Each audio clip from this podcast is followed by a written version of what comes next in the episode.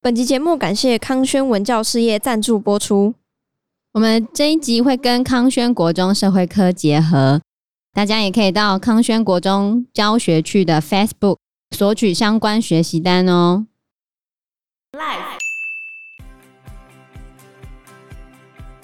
新闻里面表示，冰岛气象局在十一月十二号说，法格拉达尔火山很有可能会爆发，他们的一个小镇叫做格林达维克可能会面临灭镇的危机。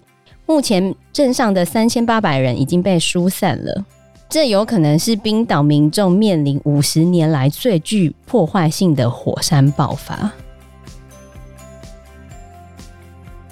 Hello，大家好，我是 Joe。我是 Anna，最近新闻一直在狂爆某一个东西，柯文哲吗？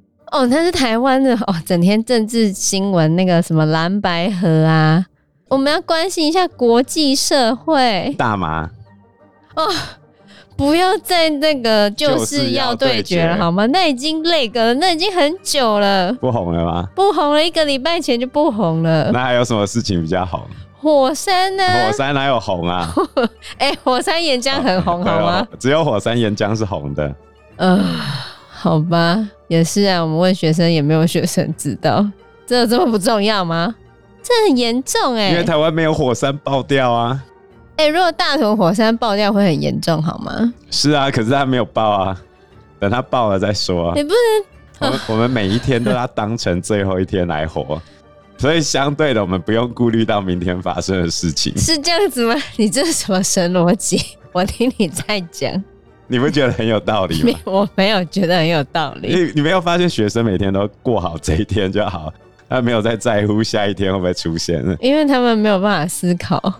嗯，好，总而言之呢，最近出现了两个有关于火山的新闻。嗯，首先呢，第一个是发生在十一月十号的时候，这个新闻就是日本的硫磺岛外海发生了火山喷发，形成新的岛屿。硫磺岛就是那个打仗的那个，对对，硫磺岛的英雄们。对啊，还有另外一出叫做《来自硫磺岛的信》，他在讲二战的故事。是，我觉得硫磺岛的英雄，到底哪一个是日本人的啊、来自硫磺岛的信是以日本为角度出发，然嗯，后硫磺岛的英雄们是以美国的角度出发，对，讲同一件事情。站在两个国家来看待这一场战役。对，很惨烈的一场战役。对，有机会的话，我们可以来提。但是我们今天的重点是火山嘛？嗯，那位在日本本岛南方的小笠原群岛，它有一个硫磺岛，它的外海在十月的时候发生火山喷发，形成了火山岛。日本气象厅就宣布说，这些喷出来的岩石啊，已经多到可以堆积成南北长大概三百公尺的陆地。哦，不过这样好像比我们的那个外山顶洲还短。对，但是它要到够高，不会被海水淹没的时候，才会被视为是岛吧？它目前的高度差不多是二十公尺啊，哦，那应该就是新的岛啦。对吧、是新的岛没错啊。然后从十月二十一号开始喷发掺杂黑色土沙的水柱，每隔数十秒或数分钟就会一直喷出来。啊，这个最高的时候可以喷到一百公尺那么高，这么高，然后就形成了一个新的岛屿。刺激耶！根据相关的报道，这个岛屿现在正在缩小中。为什么？啊，喷完啦、哦啊，，喷然后完之后它的土石是不是不会再补充了？然后海浪冲刷的时候就被海水带走了。对，它就会慢慢的变小。嗯，那所以还要再观察吗？搞不不好用后再面就不见了。是重点，不是观不观察，重点是蛮有趣的，就是在嗯讲一个火山岛的形成，然后到它消失。其实夏威夷也算是火山岛，啊可是你会发现很多火山岛不会消失嘛，比如嗯说龟山岛，它就是一个典型的火山岛，可是它并没有消失。澎湖也是啊，还有绿岛跟蓝屿。其实差别就在于当初喷出来的土石够不够多，嗯， 啊，你如果够多够高的话，就不会被挖掉嘛。对，就不会被侵蚀掉。不过还是会慢慢变小啦。反正就是要看它一开始喷的量多还是少了，那就要喷多一点，对啊，要有存在感。一直到十一月底的时候，这一座岛屿的喷发已经慢慢的缓了下来，所以它的土石差不多也就是这么多了，然后接下来就会慢慢变小了。不过这种火山岛的形成好像对于世界没有什么太大的影怎么响。会没有？哪有火山岛、欸？哎，我觉得一个岛屿的形成还好，顶多是对那个主要国家。哪有？有没有你要看可能那个增加火经济山海本域身到多强，好不我好？知道我的意思就是这几个，你刚刚讲的日本那个火山岛，它顶多喷到一百公尺高，这样感觉还好啊，就是这个喷发的情况是小的。所以你就是要看它喷多高啊。对啊，所以我的意思是，这一个海底火山它爆发的等级应该是没有很高的。对，那你不要讲说这个火山岛的形成没什么影响，我们就回到一年前就好了。最接近我们这一次，嗯，就是二零二二年年初一月十四号、十五号的时候，我不知道你还记不记得？那时候学生应该正在忙着断考。重点是位在南太平洋岛国东加的海底火山喷发。这一次的喷发是从进入二十世纪以来最大规模的火山喷发记录哦，而且连位于一万公里的阿拉斯加都有人说他听到轰隆轰隆的声音呢、我觉得那误会吧，一万多公里，那台湾理论上应该也听得到。有啊，它震波有通过台湾啊，可能要很敏感的人才会知道吧。哦阿拉斯加没什么好玩，你每天都在那边很无聊啊，经所过以很安静。你的意思是这对样？不对？像我们环境很吵啊，哦，好像是。对吧、而且这场东加王国的喷发是有仪器记录以来在地球大气层内最大的一次喷发记录。那个压力波当时就有经过台湾，而且在六天内绕地球四次，所以就知道它威力有多大。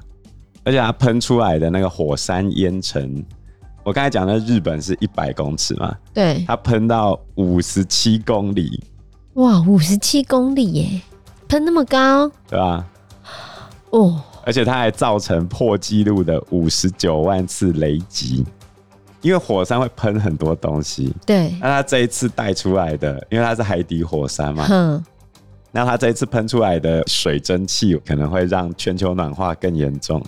哦，跟地面上的火山是不一样的，地面上的火山比较多那火种，山灰，对，不太一样。嗯，这样会变得更热哎，啊，不好，难怪今年这么热，所以去年东加王国这一次的火山喷发，其实有偷偷的在影响我们的生活。今年又打破纪录了嘛？当然，你也可以说是人类的温室气体排放。但是有时候我总觉得人类不要这么看得起自己。 是吗？我觉得人类的确蛮那个的、啊，人类不就是地球上最大的害虫吗？当然也有可能啊，对不对？对啊，所以，我们今天的重点就摆在与我们生活息息相关的火山。那在讲火山之前啊，我要先来讲一下，我们到底如何去评价一个火山厉不厉害，爆发出来的规模多大，它是可以量化的哦。对，有一个火山爆发指数，火山爆发指数又叫做 VEI，它是用喷出物的体积、火山云还有其他的观测指标一起来测量火山爆发的强烈程度。VEI 的级数可以分成八级，最大就是八级。然后如果不是爆炸，像夏威夷那种慢慢流的，流到你家那边的，就是零级，那这样零级不算一级哦，没有就零啊，哦，零就是慢慢我的以流为的零一二三四五六七八，这样应该是九级，是吗？八级啦。哦，好啦， 八，人家说八级就八级，好，嗯，那每增加一级，它的威力就大了十倍，哇塞，那如果到八级了，哇，那就多少了？很可怕。哦，但是我要先给大家一个观念：地球诞生的时候其实是一个大火球，地上的火山活动比现在强烈非常多，然后那时候的大气层也非常稀薄。那时候的火山爆发的强烈程度比现在大非常多。那时候也没有生命啊，谁知道？哦、n o no no no no no，我们目前发现最古老的生命样态就是在火山旁边的热水里面找到的化石，那么热哎、对啊，而且那些生命很奇怪哦，他们嗯会用火山喷出的物质来做自己的壳。可以说，火山有可能是一个星球有没有生命的理由之一哦。虽然这个还没有完全定论啊，但是总而言之，大型的火山喷发在古代比较容易出现，所以你也可以讲说，我们现在这个时代火山的喷发趋于平缓，这个是没错的。嗯，就是可能你未来也很难再见到八级火山喷发，但是也未必一定见不到。那只是你的生命长度还不够长而已吧？。的确是没错啦对啊，举例来说，我们目前世界上最大的一个岩浆库——美国的黄石国家公园的黄石火山，它上一次喷发已经是在西元前六十三万年前了。这么久？啊二零一二这部电影就演它喷发，对啊，对啊，对啊，刺激。但是也许它下一次喷发在六十几万年了，反正我看不到了。对啊，至少我知道它明天应该没喷发啦，你应该说今天没喷发，你怎么知道明天不会我喷发？觉得啦，哦因，为它都会有前兆啊，尤其是大型的火山。那我刚才讲的黄石火山就是属于最高等级的第八级。超级火山，那我们待会就要来聊这些曾经喷发过的几个火山，跟它对人类产生的影响。但是在提这些事情之前呢，我们要先来自然科学的科普一下，哎呀，自然科学，地科老师，地科老师，为什么会有火山呢？因为地底下有岩浆，没错，因为我们现在踩的脚底下分成非常多层，我们现在踩的陆地叫做陆地地壳，那在我们地壳的下面就是岩浆，也就是软流圈，然后在软流圈下面还有地函、地核这些不同的构造。所以学生每次都说他以后要打造一个那个电梯啊、就是可以从地球这一端直穿地心到地球的另外一边去。像我们直穿地心到地球的另外一端，就是那个我们的邦交国巴拉圭嘛，对不这对？叫做对指点。所以这不可能成功吧？因为地心那么热、欸你要怎么？你要解决两个问题，第一个是热，第对二个啊是压力的问题。对啊，因为地球的半径大概有六千三百七十公里，直径就是乘二。嗯，那我们要从这一侧的地壳到另外一侧的地壳，对啊要穿过这么多、对这啊么远的距离。然后可能那我们现在脚踩的部分叫做岩石圈，岩石圈可以分成大陆地壳跟海洋地壳。大陆地壳的部分大概厚度是四十公里这么厚，哦，那海洋地壳大概只有七公里，那还好啊，对吧跟？大陆地壳比起来的话，整个岩石圈包含地壳还有地函的一部分，最上面这一层最硬的部分，大概厚度有一百公里那么厚，嗯，然后再往下去就是要进入地函里面，叫做软流圈。所以岩浆就是地寒的部分，地函比较靠上面的部分，岩浆再往下走又变成是固态的岩石，然后越往下密度越高。那哼，地球的核心呢是由铁跟镍等金属合成的，平均的密度最大。所以你说要打造那个超级电梯，下一个要克服的问题就是地球的核心是非常硬的，根本穿不透。你要在高温高压下作业，然后要钻过一个很硬的东西。对啊，而且外面还要有能够保护，而且要有那个可以抗热、抗压的构造，很难吧？以我们目前的技术是不可能做到的。对啊，你飞过去比较快了。那我们讲到火山啊，其实前几年有一部电影叫做《环太平洋》，嗯， 那个怪兽会从裂缝里面跑出来嘛？对，地壳上面的这些裂缝啊，依照我们目前最广为人所接受的学说，叫做板块漂移理论，等于我们现在站在板块上，然后在岩浆上面冲浪的概念，我没有感觉我们在冲浪。因为它的速度很慢啊。那为什么会产生这些板块的错动呢？就是因为地球内部的热对流造成的。嗯，热对流如果往上就张裂性板块。对，就叫做张裂性板块。如果出现在陆地上的话，最有名就是如果有去过非洲的话，必去的景点之一。非洲大地堑也叫非洲大裂谷、东非大裂谷。没错，如果这个张裂性板块出现在海底的话，就是世界上最长的山脉，叫做中央脊。在欧洲吧，没有没有，全世界都有啊。中央脊大概多长嘞？有八万公里这么长。太长了吧？刚才 Anna 讲说，是不是在欧洲？好、这个原因是中央脊里面最有名的地方就是在欧洲的冰岛，对，这就是我们今天要提的第二个新闻：冰岛的火山即将要爆发了吗？这是十一月十三号的新闻。新闻里面表示，冰岛气象局在十一月十二号说，法格拉达尔火山很有可能会爆发，他们的一个小镇叫做格林达维克可能会面临灭镇的危机。这个小镇其实距离冰岛首都雷克雅维克大概才四十公里左右，所以目前镇上的三千八百人已经被疏散了。而且冰岛气象局还说，这个小镇西北部底下有十五公里长的岩浆河侵入，不确定它会在哪里喷发。这个岩浆河距离地表甚至不到一公里，这有可能是冰岛民众面临五十年来最具破坏性的火山爆发。冰岛在二零一零年三月二十号跟四月四十号，他们的艾雅法拉火山就爆发过两次，而且那两次比这一次严重的多。这两次爆发释放了大量的火山灰，结果嘞又刚好遇上西风，造成欧洲整个航空起降大乱。这也是欧洲在第二次世界大战之后发生领空关闭的规模最大的一次。而且这一次的火山灰就有反射掉太阳的辐射，然后让全球气温降低。可是这只是暂时的，哦，对，降低全球暖化没有什么太大的帮助，对吧？还是会热啦，好不好？这个不够多，如果够多的话就有机会。有，我今天本来跟学生讲说，如果超级火山喷发的话，那个火山灰会释放到平流层，那可能会造成就是温度下降。就有一个反应很快的小孩说：“哎、那这样子全球暖化就有解啦？”哎、n o no no，短时间的而已啊，长期的话应该还是会持续暖化。除非是超级火山爆发，那就有可能会引发冰河期。